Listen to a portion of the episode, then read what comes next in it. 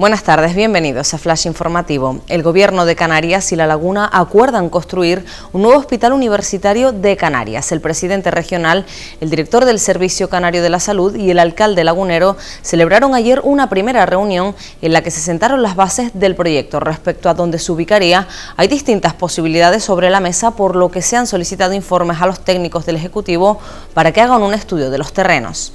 Salvador Illa alaba el magnífico trabajo de Canarias al tomar medidas. Según reconoce, es lo que hay que hacer. El ministro de Sanidad remarcó que el archipiélago está en una incidencia acumulada de 87,26 casos por 100.000 habitantes en las últimas dos semanas, cuando hace unos días estaban incidencias mucho mayores. Asimismo, insiste en que el único que le importa a su departamento es la salud pública.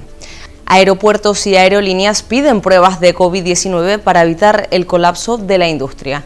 Según han explicado las organizaciones internacionales, estas medidas protegerían a los países de la importación de casos de coronavirus, evitarían una crisis de empleo en el sector de los viajes y el turismo y asegurarían que la estructura crítica de la aviación siga siendo viable.